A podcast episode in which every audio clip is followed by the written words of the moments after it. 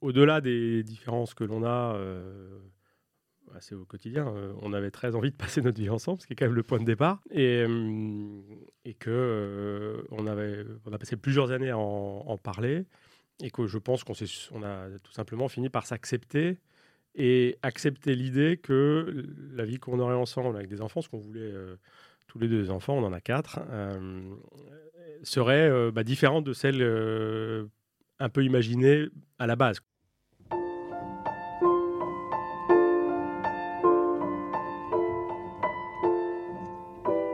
Bonjour, vous écoutez Amour Mixte, le nouveau podcast de Léa Taillet pour le lab de Ténoa sur les couples mixtes, sur les juifs qui aiment des non-juifs et sur les non-juifs qui aiment des juifs. En 2022, près de la moitié des juifs français sont en couple avec une personne non-juive. Bien qu'il soit de plus en plus courant, le couple mixte fascine, dérange et surtout interroge. Pour certaines autorités religieuses traditionnelles, le couple mixte incarne la fin du peuple juif. Pour d'autres organisations plus libérales, il incarne le renouveau, la réinvention du judaïsme dans une société de plus en plus sécularisée. Comment peut-on concilier judaïsme et amour? Judaïsme et vie de famille Comment l'identité juive se transmet-elle? Pour répondre à ces questions, on a demandé à des couples de partager avec nous leur quotidien, leurs pratiques, leurs questionnements. C'est le moment de les écouter. Manuela est juive et milanaise. Benoît, son mari, vient d'une famille catholique pratiquante. Manuela respecte les règles du judaïsme. Benoît prône la liberté de vivre selon ses désirs. Ensemble, ils ont quatre enfants. Manuela aimerait leur transmettre son identité juive. Benoît voudrait les laisser choisir. Manuela se demande souvent Mes enfants se sentent-ils juifs? Dans ce couple, les deux font un pas vers l'autre. Dans ce couple, chacun fait des efforts pour comprendre la pensée de l'autre. Tout ça par amour. Vous allez l'entendre, Manuela peine à cacher son émotion, tandis que Benoît tente de prendre du recul. J'ai vécu dans une famille euh, en province, euh, un peu traditionnelle, catholique, pratiquante, euh, dans une famille qui a la particularité d'avoir cinq enfants garçons. Donc moi, je suis le cinquième de cinq garçons, ce qui est une position rigolote. Et vous, Manuela, est-ce que vous pourriez me raconter d'où vous venez et quelle a été votre éducation? Donc moi, je suis italienne. mes deux parents sont italiens. Ma mère est juive de naissance, donc ses parents étaient juifs aussi. Et mon père, euh, il s'est converti. Il ne s'est pas converti pour ma mère, il s'est converti avant. Et donc, je suis née dans une famille que progressivement, euh, surtout mon père, progressivement a augmenté, on va dire, la, façon de pratiquer le judaïsme. Il est, il est devenu de plus en plus euh, observant. Et ma mère est plutôt, on va dire, juive laïque. Elle est très attachée à toute la partie culturelle, les traditions, l'histoire. Euh, à la maison, elle respecte évidemment les règles, mais je dirais pour faire plaisir à mon père. C'est pas son choix à elle, ça lui pèse euh, pas nécessairement, mais, euh, mais elle, elle est vraiment beaucoup plus attachée à l'aspect peuple. En grandissant, quel était votre rapport à la religion? J'ai commencé à 12 ans, peut-être même avant, à, parler avec Dieu, à vraiment chercher un, dialogue euh, on va dire, d'enfants, hein, évidemment, et d'échange de la journée. Donc, pas du tout de euh, religiosité, plutôt de, se confier à quelqu'un. Et puis, au fur et à mesure, euh, j'ai augmenté mon, mon niveau, on va dire, de, des règles, parce que c'est ma façon à moi. J'ai l'impression que Dieu me donne beaucoup. J'ai l'impression d'avoir beaucoup de chance dans ma vie. Et du coup, c'est ma façon à moi de, de lui dire merci. Donc, en effet, euh, j'essaie de faire des choses qui, me correspondent. Évidemment, j'adhère pas à tout. Hein. C'est ce que j'aime d'ailleurs du judaïsme, que chacun a son esprit critique et fait ce qui correspond à, sa personnalité, à ses choix, à ses valeurs. Et vous, Benoît, quand vous avez grandi, est-ce qu'à un moment donné, vous avez remis en question votre adhésion euh, aux valeurs euh, catholiques ou en tout cas à la religion, à la pratique catholique? Alors moi, je suis très fan des valeurs catholiques qui, qui ont bercé mon enfance et euh, jusqu'à la fin de mon adolescence, euh, jusqu'à temps que je vive euh, chez mes parents. C'était vraiment un, rythme très hebdomadaire de messe et, j'aime beaucoup les valeurs du catholicisme. Je me suis ensuite plus éloigné de la partie de l'Église et de tout le, on va dire le, un peu le, je veux dire le carcan humain qui entoure la foi, quoi. qui est d'ailleurs quelque chose qui va m'accompagner dans le reste de mon existence et aussi aujourd'hui où je suis plus en, phase avec probablement le, fond du message et, les valeurs du christianisme et du catholicisme plus en particulier. Peut-être un petit peu moins avec tout ce qui va autour et beaucoup de, de règles qui me semblent plus ajoutées par les hommes que par Dieu.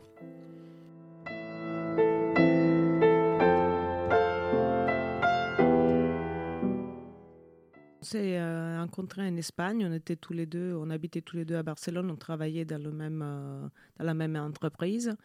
Euh, moi en marketing, lui en vente. Et, c'est comme ça qu'on on s'est rencontrés. On avait 28 ans, donc peut-être aussi un âge où on avait compris ce qu'on voulait dans, la, dans les relations et qu'est-ce qu'on voulait pas. Et on a commencé euh, comme ça. le, sujet de, de, la différence de religion est arrivé, on va dire, assez vite euh, sur la table. Au premier resto.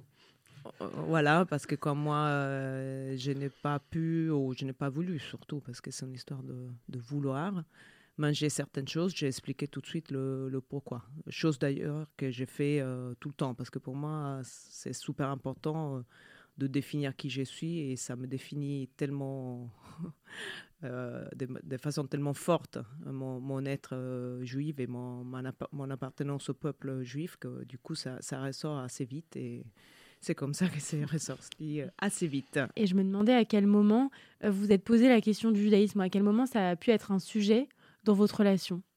Je pense assez vite, pour être honnête, parce que assez vite Probablement d'un côté, on sentait que la relation devenait sérieuse, qu'on était bien ensemble, etc. Et donc, euh, euh, je pense que assez vite, être bien ensemble avec quelqu'un quand on a 28 ans, ça veut dire qu'on se projette et on se projette sur une, famille, sur, on va dire, sur des enfants. Et donc, le, le sujet arrivait euh, assez vite. Euh, des façons pas très simples d'ailleurs, parce que, euh, parce que par définition, euh, ça a été une source de, souffrance, de, de conversations très souvent qui tombent en dispute parce que ce sont des choses difficiles. Ce sont des choses difficiles parce que quand, quand, on se projette sur des enfants, on, projette vraiment, euh, au moins, je parle pour moi, mais on se projette sur le rêve de vie qu'on a eu, euh, qu'on a depuis qu'on est enfant et et qu'on veut construire. Donc, euh, on, a, on a eu même un moment où on s'est séparés pendant six mois à cause, à cause de ça, parce qu'on n'arrivait pas à trouver une, une, vraie solution à ce, à ce, à ce point. Au-delà des différences que l'on a c'est au quotidien. Euh, on avait très envie de passer notre vie ensemble, ce qui est quand même le point de départ. Et, euh, et que euh, on, avait, on a passé plusieurs années à en, parler. Et que je pense qu'on on a tout simplement fini par s'accepter et accepter l'idée que la vie qu'on aurait ensemble avec des enfants, ce qu'on voulait tous les deux enfants, on en a quatre, serait bah, différente de celle un peu imaginée à la base, quoi, exactement comme ce que vient de dire Manuela. Euh, et donc on, a pris ce chemin, je pense, en pleine euh, conscience, euh, en acceptant ce qui, par définition, sont les contraintes que nous offre l'autre. Et la base de tout ça, c'est qu'on s'aime très fort. Et c'est probablement le plus important. Pour tous les coups, vous allez me dire, mais je pense que dans d'autres cas, c'est particulièrement important. Quand vous avez décidé donc de vous engager, c'était quoi le, deal, entre guillemets, les conditions que vous aviez envie de. Enfin, le, cadre que vous aviez envie de poser ensemble? Au début, euh, disons au début, on a trouvé notre solution à nous en, en disant que si on aurait eu la chance d'avoir des enfants, les enfants euh, auraient le, choix de décider qu'est-ce qu'ils voulaient faire avec leur propre euh, spiritualité. après, en effet, euh, à la maison, et, moi je le dis toujours, Benoît, dans ce contexte-là, il est plus ouvert de ce que moi je suis, parce qu'il il accepte de que, par exemple, on fasse euh, Shabbat euh, tous les vendredis à la maison. Pour moi, c'est vraiment un moment super important. c'est important, évidemment, de faire le kiddush, etc. le rituel, mais c'est surtout important ce qui signifie, c'est-à-dire la famille qui se retrouve le vendredi soir hein, comme moment que j'espère restera toujours euh, comme tradition, même quand les enfants vont sortir, euh, etc., que le vendredi soir on est à la maison ensemble. Euh, pour moi, ce sont des points de, de repère. Le vendredi soir, Benoît, comment vous le vivez, le fait de vous retrouver en famille Est-ce que c'est un moment important justement parce que Manuela le considère important et du coup, ce rituel-là a pris une autre dimension chez vous, une dimension peut-être moins spirituelle, mais plus culturelle? Euh, nous, quand on est à la maison, faire Shabbat, c'est une chose, mais quand il s'agit d'aller dîner chez des copains le vendredi, ah, ça va être euh, pour Manuela dire bah non, c'est Shabbat, je préférais le faire à la maison. Alors, de temps en temps, on le fait quand même, mais, mais c'est là où moi, je vais avoir la tendance à dire, ah, ok, d'accord, mais euh, on va pas non plus s'exclure de choses euh, euh, ou de, de, dîner avec des copains ou de, de resto pour cela. Et Manuela va avoir un point de vue différent. Donc c'est là où arrivent des discussions qui, bah, parfois, on, a des petites zones de, tension qu'on arrive à, résoudre. Mais pour moi, c'est plus quelque chose de culturel par définition. Et si c'est pas 52 vendredis par, par an, pour moi, ça n'a pas beaucoup d'importance. En revanche, ça en a pour Manuela.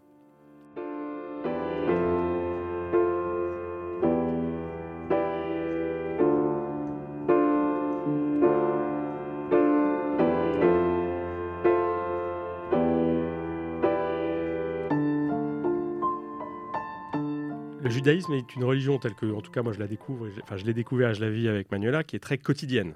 Donc, euh, euh, si vous voulez, dans le catholicisme, vous êtes quand même rythmé par euh, l'église le dimanche. parfois, comme la semaine dernière, la semaine sainte, c'est plus fréquent, mais c'est quand même très rare dans l'année.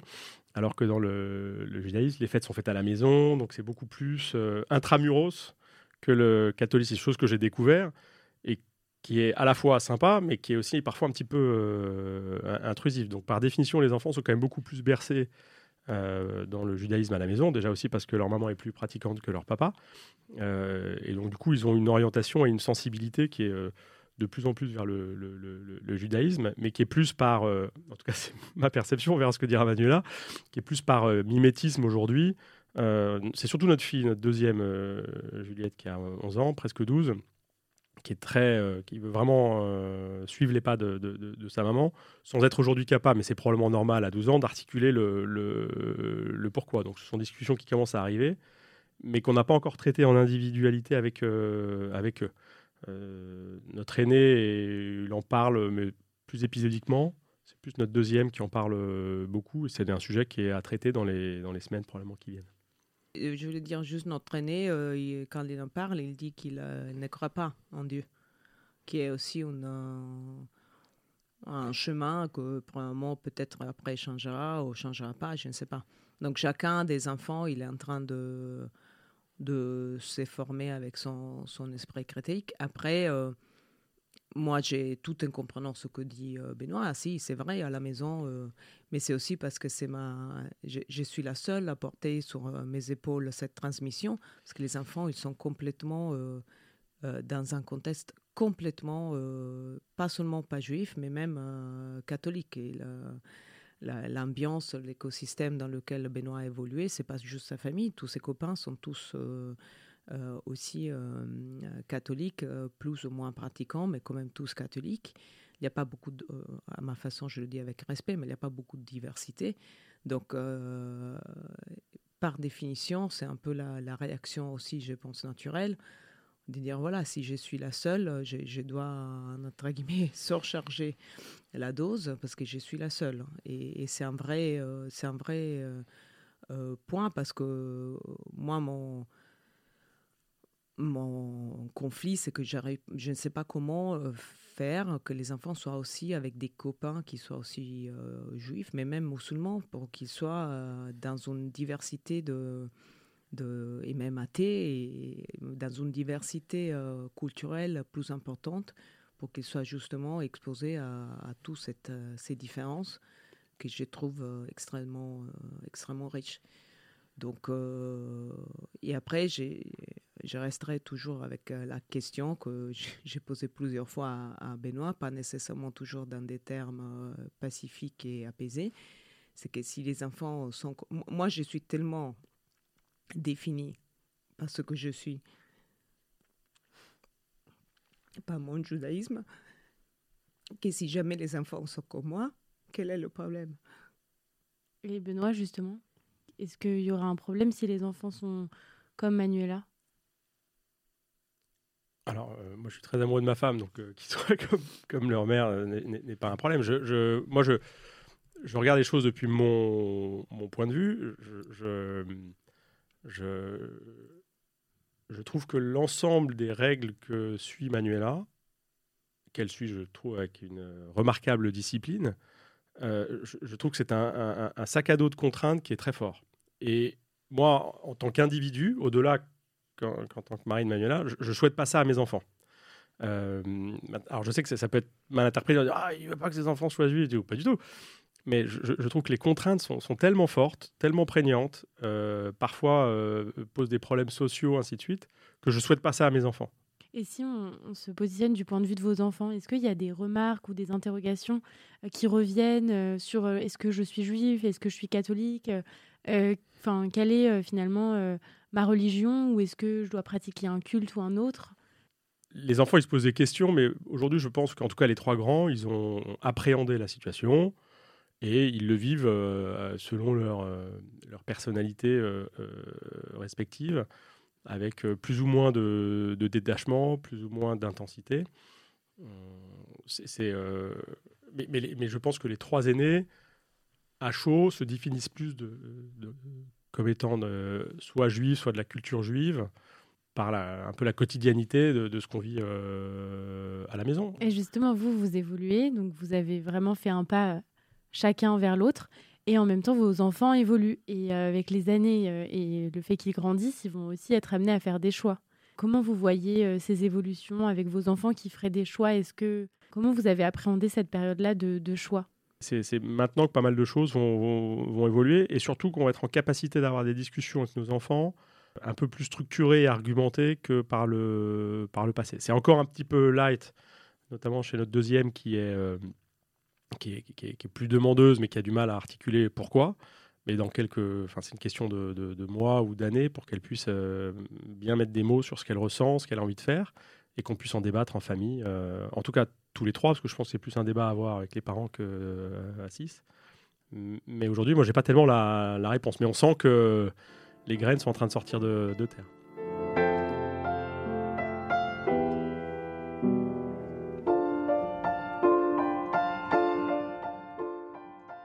Parents, comment euh, ils ont réagi à votre, à votre union et à, votre vie de famille? Comment la religion de l'autre a été accueillie par chacune des familles? Moi, mes parents ont été plus. Euh, c'était plus l'inconnu euh, euh, pour eux. et avec beaucoup de, de, de, de, difficultés pour eux d'appréhender cette nouveauté. mes parents sont très pratiquants. ils sont souvent à l'écoute de l'autre. Mais là, c'était un autre un peu différent, nouveau. Et c'est quelque chose qui, est, qui, je pense, pour eux était difficile parce qu'ils n'avaient pas les éléments pour comprendre. Après, est-ce qu'ils ont suffisamment cherché les éléments pour comprendre? Ça, c'est une autre discussion. Euh, mais c'était euh, pas forcément évident pour Manuela de rentrer dans cette famille qui était déjà très constituée, parce que tous mes frères, qui sont beaucoup plus âgés que moi, donc ils étaient tous mariés, euh, avec des Françaises, catholiques. Donc tout ça, c'était assez classique. Et vous, Manuela, de votre côté? Aujourd'hui, je pense que que tous les deux, ils, ils font euh, comme ils peuvent hein, pour... Euh, pour euh, ils, aiment beaucoup Benoît pour le faire sentir accueilli. Peut-être parfois il y a, il y a des, des erreurs. Je ne dis pas qu'ils sont parfaits, mais je pense qu'ils sont de, de, de, à plein cœur, le type de famille qu'on a construit avec tous nos questionnements. Moi, je parle beaucoup avec ma mère parfois aussi de ces types de questionnements et c'est la première à, essayer d'apaiser, à de me faire euh, vraiment réfléchir différemment pour que je vois la, la photo complète.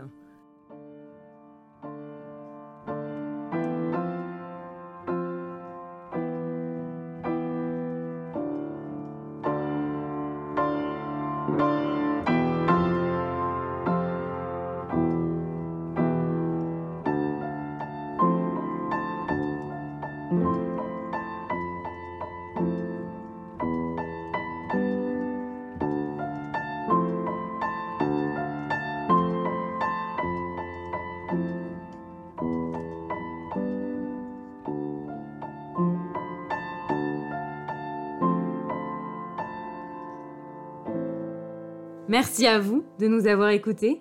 Merci à Marion Bellal, journaliste et monteuse de ce podcast. À bientôt!